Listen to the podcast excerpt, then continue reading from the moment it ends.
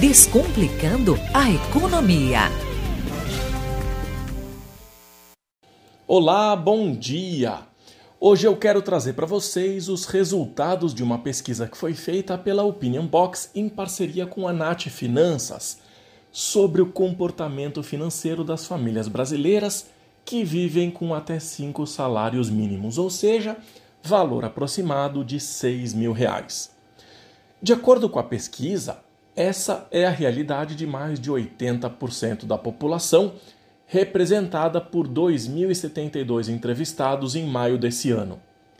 Um dado que me chamou muito a atenção é que, quando questionado sobre as contas que essas pessoas possuem, entre conta corrente, conta poupança, conta de investimentos, 83% da classe C diz possuir conta corrente, 58% tem conta poupança e 42% conta de investimentos.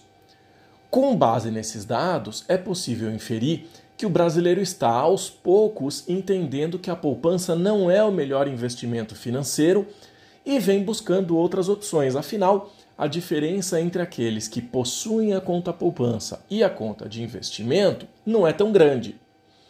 Agora, ao analisar as classes D e E, 65% tem conta corrente, 52% conta poupança e somente 21% conta de investimento.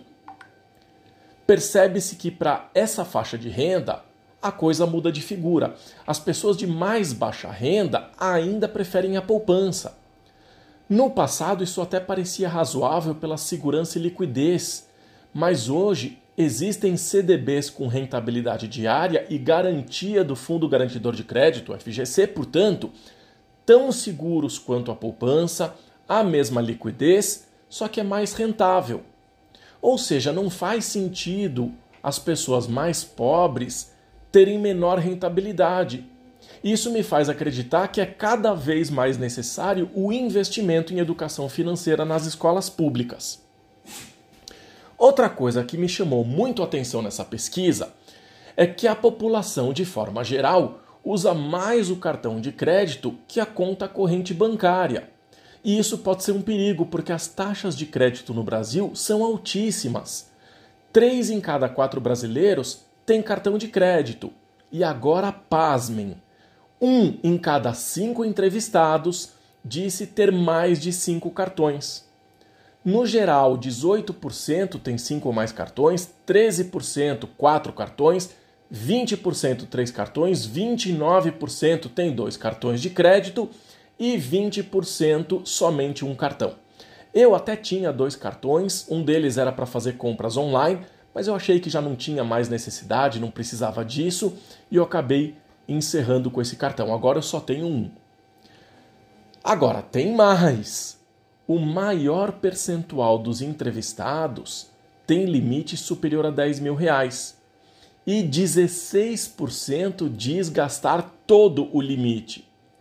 Horas, se a pesquisa foi feita com famílias de renda de até uns 6 mil reais, já deu para entender a conexão que eu quero fazer, não é verdade?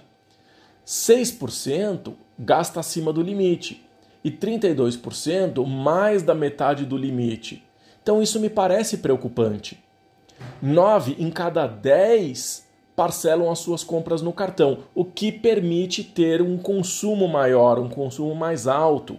E ao serem questionados sobre pagar o mínimo do cartão, 82% afirmou que não, que não faz o uso do crédito rotativo e do crédito parcelado. Só que quando a gente avalia as classes D e E, um em cada quatro paga o mínimo e assume essas mais altas taxas de juros do mercado, o que não é nada bom. E quando questionado sobre a capacidade de honrar os seus compromissos financeiros, quase 20% terminam o mês no vermelho. Dos 60% que conseguem terminar o mês com dinheiro sobrando, 43% investe e 28% põe na poupança. E esse dado ratifica aquela inferência que eu fiz antes. Embora muitas pessoas ainda usem a poupança, tem ficado cada vez maior o número daqueles que já estão optando por outros produtos mais rentáveis. A pesquisa também traz dados de endividamento, de investimento e de educação financeira, que talvez eu deixe aí para uma próxima oportunidade. Mas eu quero terminar o quadro de hoje dizendo que 67% dos entrevistados assumiram não terem educação financeira, ainda que 70% considerem que saber sobre finanças é algo realmente importante. Eu cansei de falar aqui sobre a importância da educação financeira e eu, particularmente, não acredito que a forma como ela tem sido tratada nas escolas seja mais adequada. Trabalho com isso desde 2006 e só agora é que eu percebo que as pessoas estão se dando conta de como é importante tratar desse assunto nas escolas. Desejo uma ótima semana e até o próximo quadro.